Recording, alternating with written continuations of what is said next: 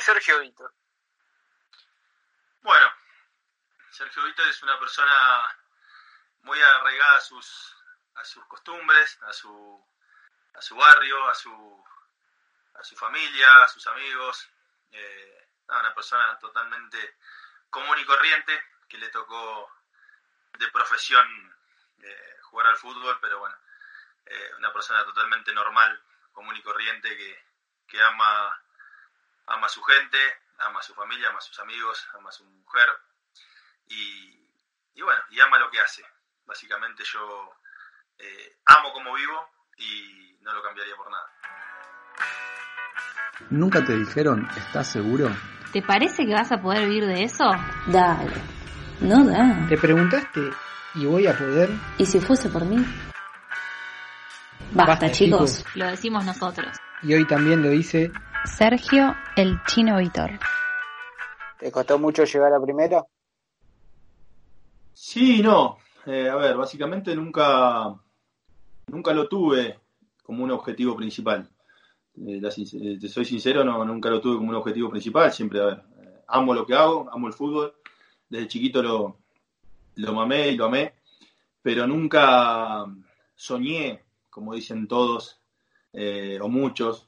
Desde chiquito yo soñaba jugar al fútbol. Yo de chiquito amaba jugar a la pelota. Después de llegar a jugar al fútbol, ser profesional de esto, te soy sincero, no.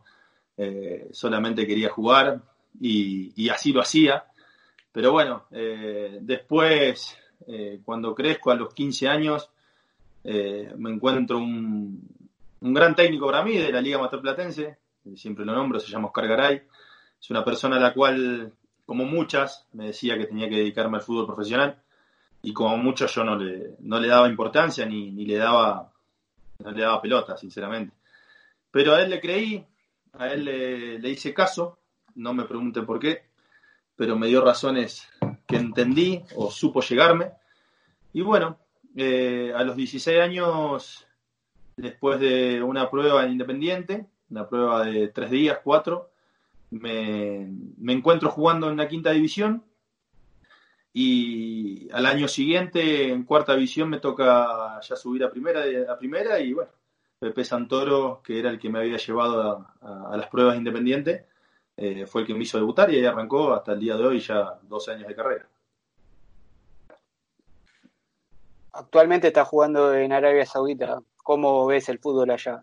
¿Es muy distinto eh, a todos los equipos que te tocó jugar en varias partes del mundo que estuviste? Sí, básicamente acá un poco lo que se extraña es el, eh, la, la hinchada y la forma de, tomárselo del sudamericano. Básicamente nosotros tenemos un fútbol que, que, eh, que es muy pasional, es muy pasional, la gente te lo hace sentir constantemente en la calle, en la, en la cancha, en cada entrenamiento, en todos lados. Muy exigente. Bueno, acá me encontré con un, con un lugar el cual podés disfrutar mucho más del fútbol, la gente no es tan pasional, no hay mucho periodismo, eh, es más, eh, eh, se acerca un poco más a lo que era mi niñez, que es divertirse un poco. Acá hablan mucho de divertirse, de que esto es un juego, de que no hay que olvidarse que es un juego. Y, bueno, la verdad que, me lo he tomado bien. A veces me pasa que, uno reniega porque eh, en cada entrenamiento, en cada partido, hay cosas que, allá no existen, que es relajarse o, el ritmo del partido.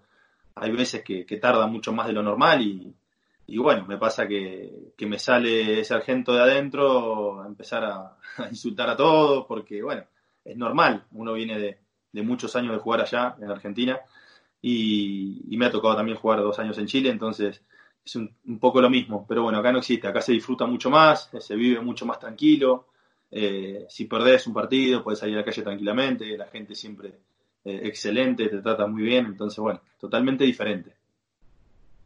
¿Y lo que es la vida te costó adaptarte? ¿Te está costando?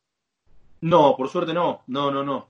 Soy una persona, como te decía al principio, normal, común y corriente, y que me manejo en todos lados igual, eh, con mis amigos, con mi familia, con, eh, con mis compañeros, esté donde esté, me manejo siempre de la misma forma, eh, sea, un, sea otro idioma o otras costumbres.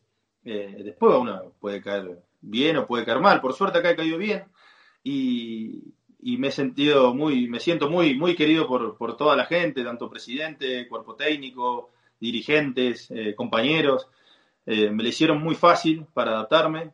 También el lugar donde estoy viviendo me, me ayudó mucho porque es muy parecido a, a lo que a lo que uno mamó de chico, eh, tanto allá en Sudamérica. Entonces, nada, la adaptación bien, bien. Me adapto un poco a todo, entonces no, no costó mucho. ¿Estuviste usando turbante? ¿Anduviste en camello? Sí, sí, turbante todavía usé. Me quisieron hacer usar, pero bueno, al principio, cuando apenas llegué. Pero no, porque uno no, no conoce, no sabe si es una ofensa o no. Pero bueno, sí, anduve en camello. Eh, estuve andando en camello, comí camello. Eh, pero sí, me adapto, me adapto. Es algo que. Bueno, acá hay muchas costumbres que, en Argentina no tenemos. Acá las reuniones, el asado nuestro acá es. Se come corderito con arroz, se come con la mano, se come sentado en el piso. Eh, son cosas totalmente distintas. Acá la mujer eh, no, no, la ves, la mujer está toda totalmente tapada, se le ven solamente los ojos, son sus costumbres. Eh, rezan mucho, son, son muy creyentes y, muy respetuosos a su religión y rezan muchísimo. Y eso es algo raro, pero bueno, está en cada uno adaptarse y, saber eh, informarte antes de venir de todo lo que, lo que puede llegar a pasar. Después verlo, obviamente, que, impresiona, pero no deja de ser costumbres de, cada país y, uno tiene que adaptarse a eso. ¿Y qué fue lo más loco que te pasó allá?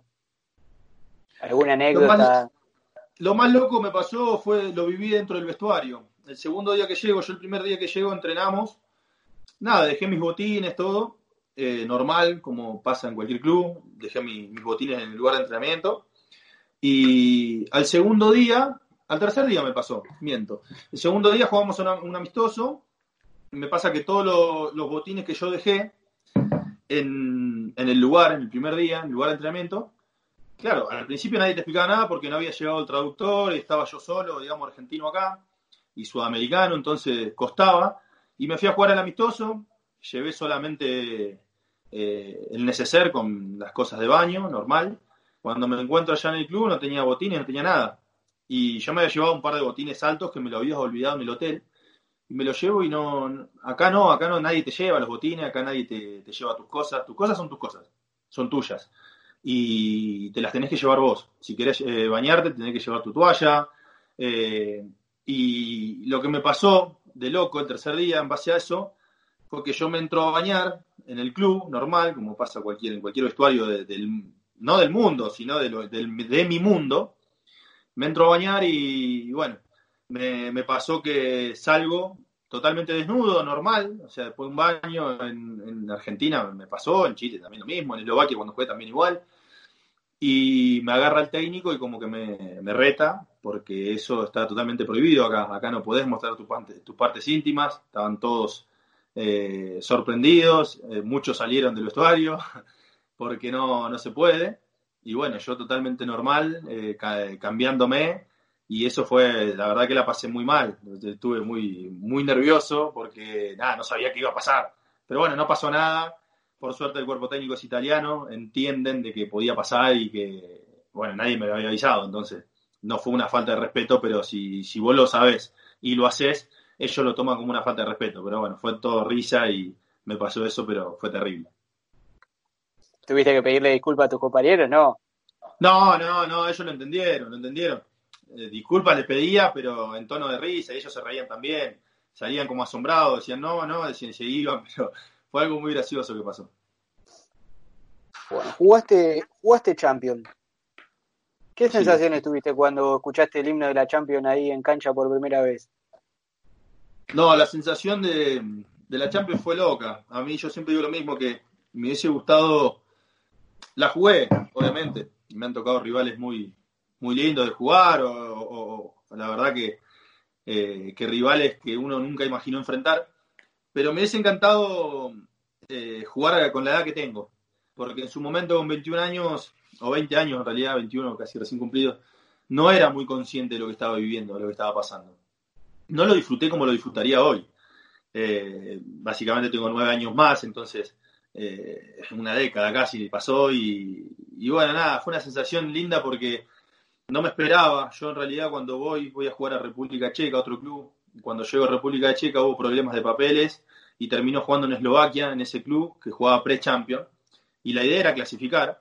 Pero bueno, en el, en el medio de la pre-champion estaban eh, equipos como el Feyenoord, el Ajax, eh, equipos de Holanda muy, muy buenos, por ahí que no son tan conocidos, pero muy buenos. Nosotros éramos un, humilde equipo de Eslovaquia, que era muy bueno en su liga, pero que era muy difícil. Eh, y en el sorteo, el último partido de pre-champions, nos toca jugar contra el Sparta Praga, que en sí tiene el mismo nivel, tenía el mismo nivel que nosotros en ese momento. Entonces eh, ganamos 3 a 1 en su cancha y empatamos 2 a 2 en la nuestra y entramos a fase de grupos y nos tocó con el Sparta Moscú, el Chelsea y el Olympique de, Marsella.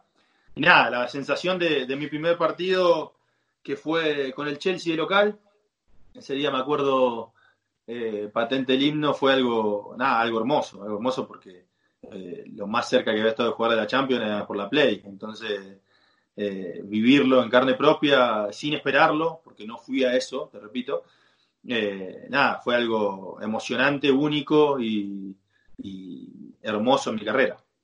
¿Cambiaste camiseta con alguien del Chelsea en ese partido? No, el Chelsea no cambié con nadie, quise cambiar con Anelka, pero no, no quiso. Eh, pero después cambié con Lucho González del Pibe Marsella y Nico Pareja, que estaba en el, en el, en el Sparta Moscú con ellos dos cambié, pero del Chelsea no pude cambiar, me quedó esa cuenta pendiente, pero bueno, nada, lo vivido eh, me quedó dentro mío y, para siempre. Y nos enteramos que hubo una anécdota con una pelota, ¿puede ser? Sí, sí. Me llamó un amigo, yo hablaba mucho con un amigo, que sigo hablando hoy en día lo mismo, se llama Fernando Marrapodi, Bebeto le dicen, y él me, me dice, cerca de volver ya, me dice, vos te traes la pelota de la Champions, me imagino, me dice. Yo le dije que no, no, no, le digo, porque no, la verdad que no, no, me parece. Y, y es difícil aparte sacarla, porque cada pelota tenía un número, yo usaba el número 37 y ese número eh, tenía tu pelota, entonces eh, si faltaba la pelota 37 quería decir de que Víctor se la había robado, entonces eh, no se podía. Bueno, de busqué la forma, me explicó él cómo hacerlo y un día antes de, dos días antes de viajar, yo tenía que retirar todas mis cosas, mi bolso, ya se había terminado mi contrato y nos vamos al entrenamiento, entonces yo lo que hago es marcar una pelota 37, dejarla en el club y, perder eh, otra pelota. Entonces, la 37 del club, yo la desinflo y la dejo escondida atrás de, de, bueno, de un, eh, ¿cómo se llama? De un jacuzzi que había ahí, no sé qué, entonces lo dejo escondido ahí. Entonces me llevo la pelota, me llevo otra 37 conmigo, y cuando volví, la, la repuse. Entonces cuando me fui a Argentina, cargué todos mis botines, mi ropa, mi, todas mis cosas, y en el medio cargué la pelota desinflada. A todo esto había conseguido un pico afuera, todo, fue todo muy, muy, muy preparado, muy elaborado, muy argentino. Y bueno, en casa, bueno, en la casa de mi mamá tengo la, la pelota de la Champions que me quedó de souvenir. Bueno, y cómo, ya que hablas de que preparaste tus cosas y tuviste que volver para Argentina, ¿cómo fue pasar de jugar la Champions a tener que capaz volver a Argentina con todas las diferencias que hay de instalaciones, lo que es la liga, el fútbol? Sí, yo tuve, yo tuve la, mejor, eh, el mejor momento y el peor momento en un año. Yo jugué seis meses en Eslovaquia y jugué la Champions y fue un momento único para mí.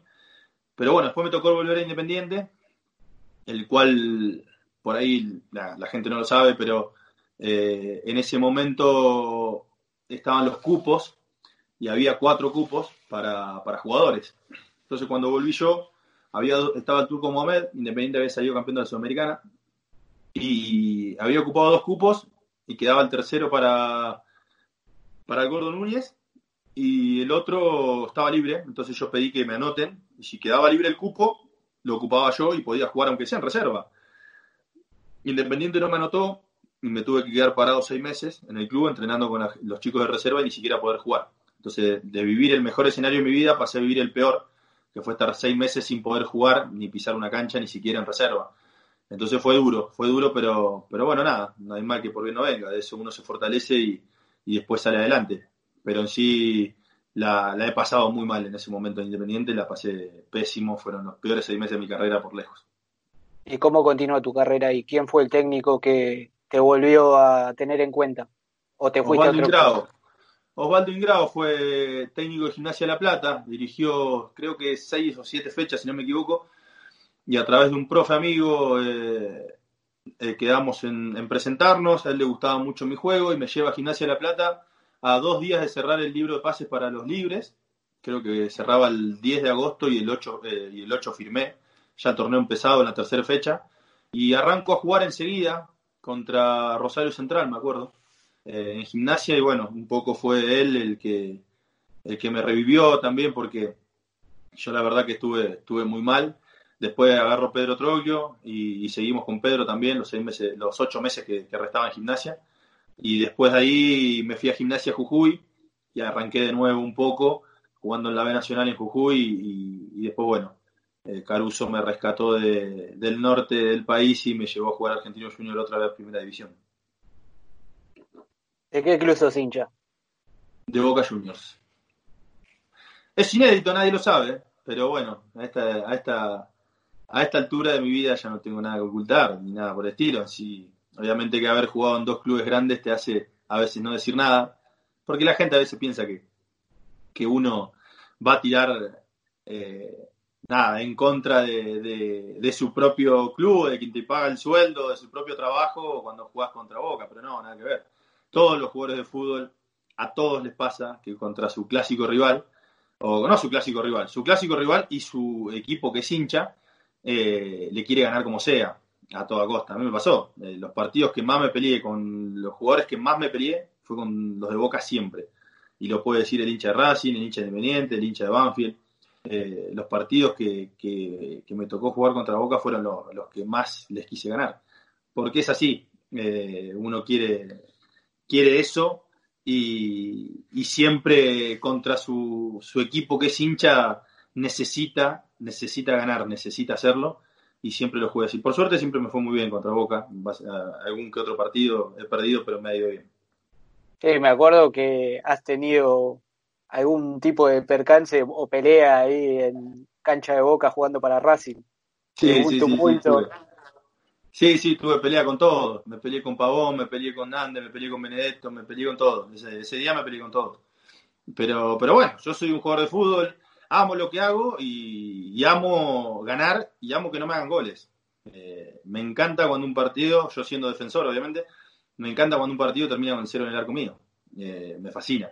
Entonces, más allá de ganar o, de, empatar, eh, si empato pero el arco mío está en cero, hay una cierta satisfacción. Eh, mi trabajo está cumplido y el de todos mis compañeros de, de defensa, pero eh, yo básicamente ese día, eh, nada, se armaron cosas, se dijeron cosas que, por ahí no se dicen, pero quedaron dentro de la cancha, ya está, o sea, no, no hay que dramatizar tampoco. Y antes de firmar con Racing también te pretendía Boca. ¿Cómo fue esa situación para vos? Más contando que, sos hincha de Boca. Yo elegí Racing. Eso es lo que la gente de Racing no sabe. A mí, en ese momento me tocó hablar con el Vasco Roberrena. Eh, y te soy sincero, me moría por jugar en Boca.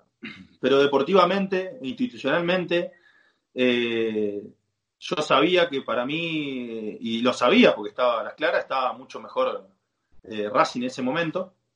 Y el Colo Saba me habló muy claro. El presidente Víctor Blanco, al cual soy muy agradecido, más allá de, mi realidad con Racing hoy, eh, soy muy agradecido, me fueron muy claros y, y, yo decidí ir a jugar a Racing, siendo hincha de boca. Entonces, por eso muchas veces cuando uno escucha que no es hincha de boca, y, eh, como uno es hincha de boca, lo llama boca, lo llama Racing, elige ir a Racing. Entonces, eh, es loco, pero, pero sí, lo elegí yo.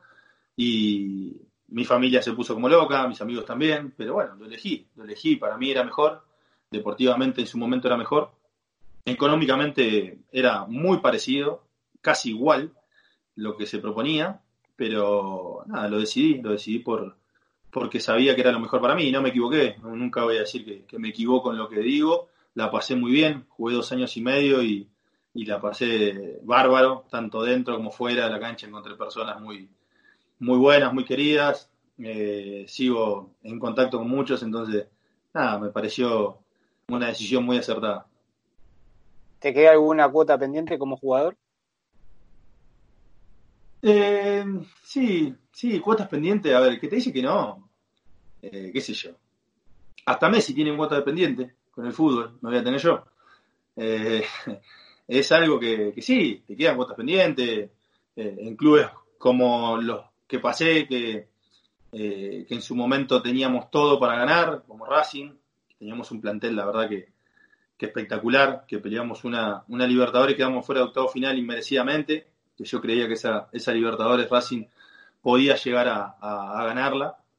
Y después con Banfield, con Banfield siempre digo lo mismo, yo he tenido dos etapas y siempre digo que voy a tener una tercera, lo digo siempre, porque es un club el cual eh, me enamoré de ese club, de esa gente, de, la gente que está ahí, sigo hablando constantemente con ellos, es un club al cual quiero, mucho, me tocó volver y, toda la gente de Banfield y los dirigentes principalmente saben que yo no, volví por, por algo económico, nada por el sino que volví porque quería volver.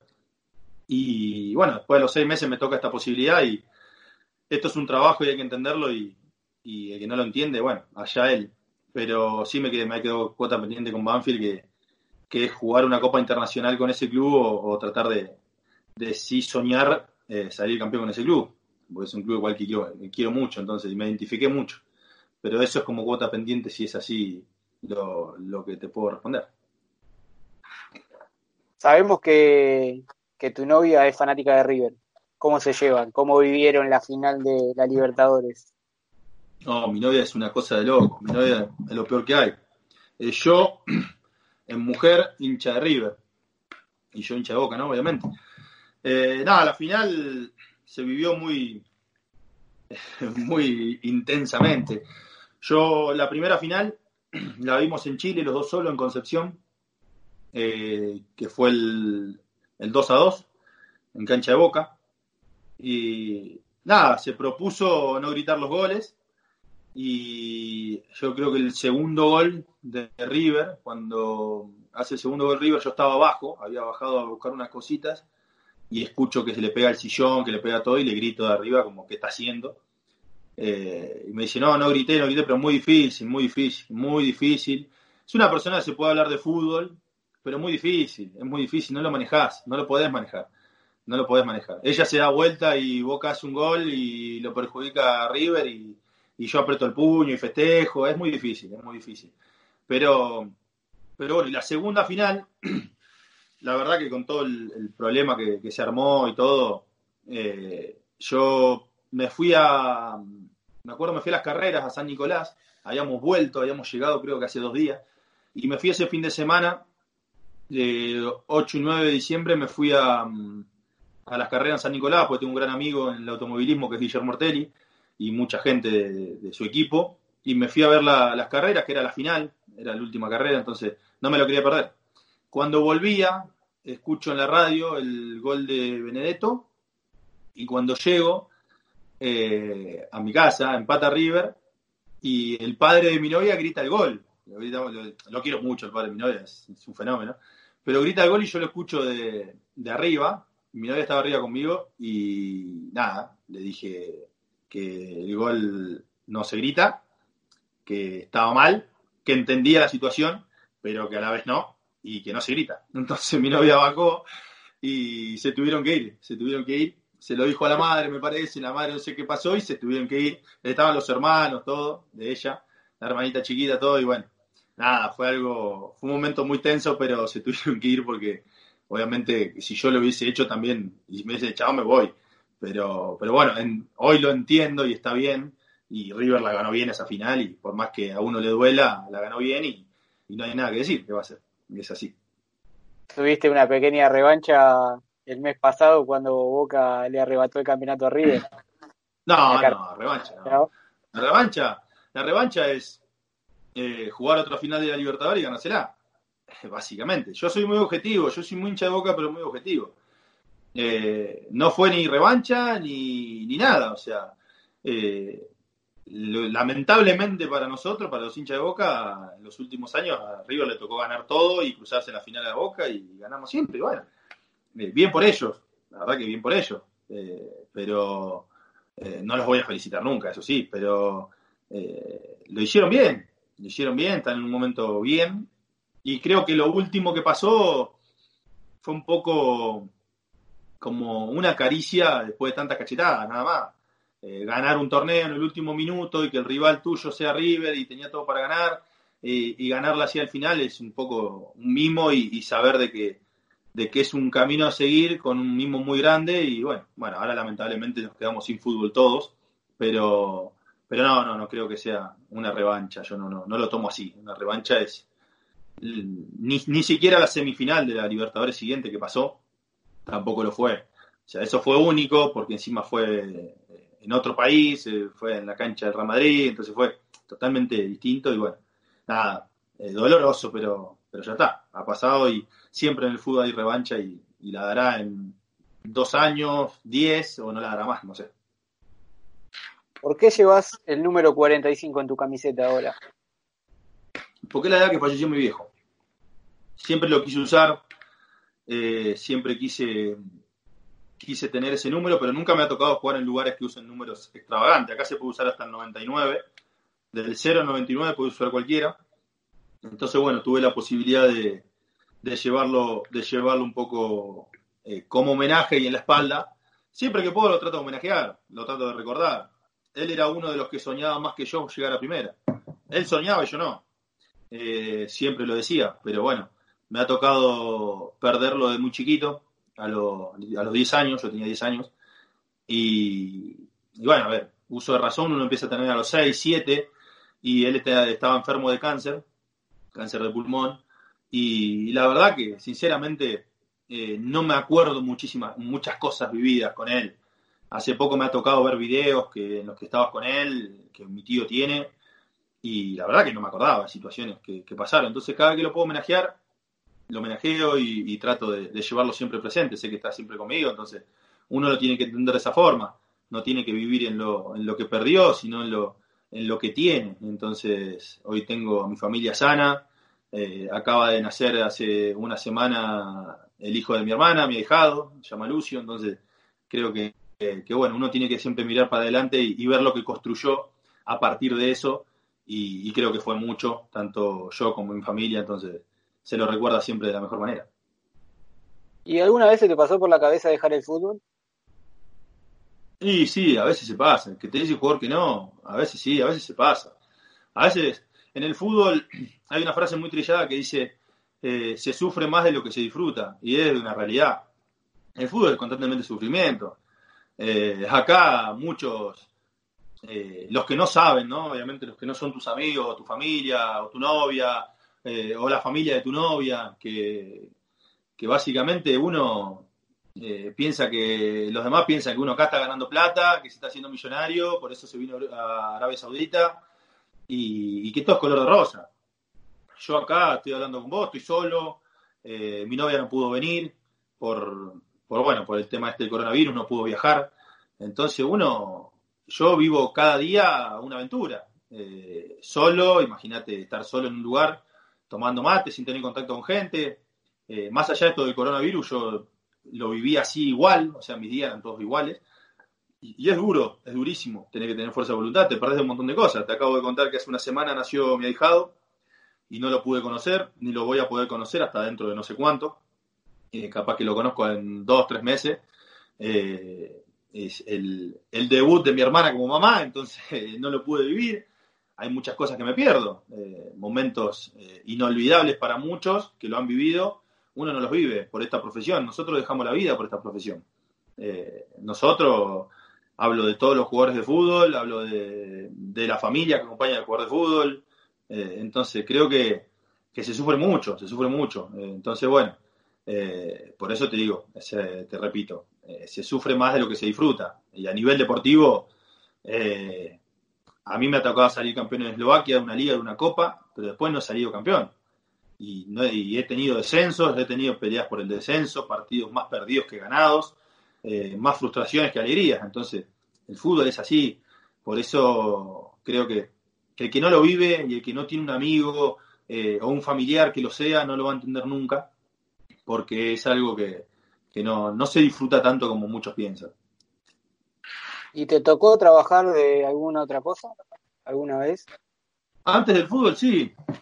Antes del fútbol, bueno, yo trabajaba mm, de, jardinero, era parquero. me agarraba mi máquina, primero con mi tío, mi tío Ángel, siempre íbamos a hacer parque. Yo era chico, tenía 12, 13 años ya y él me llevaba a algún otro parque, después más adelante también.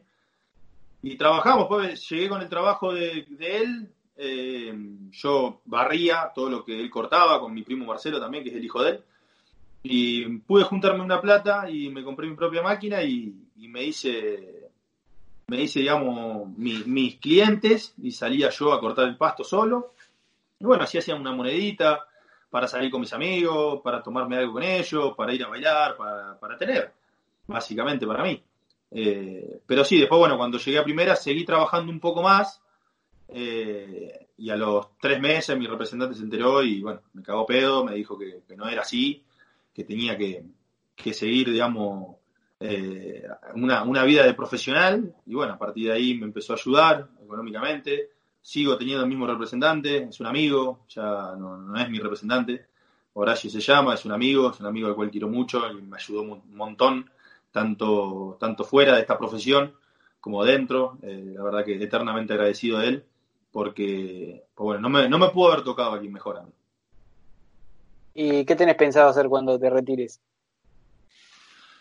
A ver, sinceramente vivo, vivo mucho el presente más allá de pensar a, futuro, obviamente que uno eh, no, no decide hoy que va a ser dentro de 6, 7 años cuando me retire. Eh, yo trato de hacer mis proyectos continuado con lo que es este fútbol, eh, esta profesión en realidad. Yo tengo mi negocio, mi negocio propio, en donde trabaja mi familia. y trato de, bueno, de, llevar mi vida eh, en base a eso también, no, me quedo solamente con el fútbol, sino trato de poner mi, cabeza eh, en funcionamiento en cuanto a todo lo que he aprendido gracias a este mundo para armar un, negocio, llevarlo a cabo. Y el día de mañana me gustaría, me gustaría seguir con eso en cuanto a los negocios, en cuanto a, lo empresarial, me gusta mucho, me gusta pensar, me gusta crear, me gusta eh, proyectar y soy muy, muy inquieto con eso, muy enérgico me gusta mucho, doy el 100% cuando, cuando quiero algo y, me lo propongo, lo logro, todo lo que me, he propuesto lo logré. Entonces, bueno, nada, he logrado ese negocio, me gustaría seguir con eso, pero bueno, uno nunca sabe con qué persona se puede encontrar en la vida y, a qué lugar puede ir. Entonces, el fútbol a mí me encanta, lo amo, como dije recién, y capaz que el día de mañana estás hablando dentro de 10, 12 años con un técnico de fútbol o no, eh, o con una persona totalmente desligada del fútbol. Entonces no, no dejo la puerta cerrada a nada. Siempre digo que, la vida te puede llegar a sorprender con muchas cosas y, se te pueden aparecer eh, proyectos o se te pueden aparecer personas que te lleven a proyectos y a cosas que, puedan ser importantes para vos y, y para tu futuro. Ahora vos sos el periodista por un momento. ¿Qué pregunta le harías o qué frase le dejarías a tus seguidores y a ver, eh, es algo que no es, es difícil, porque lo, lo tengo graficado en una foto con un amigo acá, llevo esa frase a todos lados, lo digo siempre, que es un poco, es una frase corta, pero es un poco lo, mi vida, básicamente. Eh, siempre digo lo mismo, todo pasa y todo llega. Eh, es un poco lo que me ha pasado, he pasado cosas muy, muy graves, muy fuertes, muy emocionales, eh, pero siempre he llegado a los objetivos y, lo sigo haciendo. Así que bueno, esa es la frase que elijo para, para dejarla a mis seguidores o a la gente que no me conoce, que todo pasa y todo llega. Va a pasar con este coronavirus, va a pasar y va a llegar lo mejor. ¿El fútbol para vos qué es? Mi vida. Hoy mi vida. Es mi vida entera. Yo estoy acá solo, sufriendo, pasando, riendo, todo por el fútbol. Entonces hoy es mi vida. Eh, es así. Afortunadamente y a veces lamentablemente, pero bueno, es mi vida. Eh, perjudicando a, personas, beneficiando a otras o beneficiando a las mismas, pero básicamente no deja de ser mi vida. ¿qué le dirías a, a un chico que está a un paso de debutar en primera? Eh, que siga haciendo lo que, lo que es. Si un chico va a llegar a primera es porque lo que hizo antes de llegar es, es que todo está bien. Todo lo que hizo antes de llegar a primera lo hizo bárbaro, por eso tiene la posibilidad de llegar. Que no deje de hacer lo mismo, más allá de todas las cosas que se le van a presentar, las tentaciones que va a tener, un poco más de plata en el bolsillo, un auto nuevo, ropa nueva, un reloj, un reloj o lo que sea, o la gente que se te acerca, que nunca dejen de ser uno. Eh, básicamente es eso. Porque lo más difícil de esta profesión no es llegar, llegan muchos. Lo más difícil de esta profesión eh, es mantenerse y es una realidad. yo siempre cuento lo mismo, de la categoría 90 y 89, yo soy 89, de la 90 y 89 han llegado casi 25 jugadores y hoy cuento tres o cuatro que se mantuvieron en primera división y los demás lamentablemente no pudieron. Entonces, llegaron 25 y se mantuvieron 5, quiere decir que es mucho más difícil mantenerse que llegar. ¿A qué te suena o con quién usarías la frase basta chicos? Eh, basta chicos. A ustedes. A ustedes, porque hace una hora que estamos hablando. Basta chicos, basta.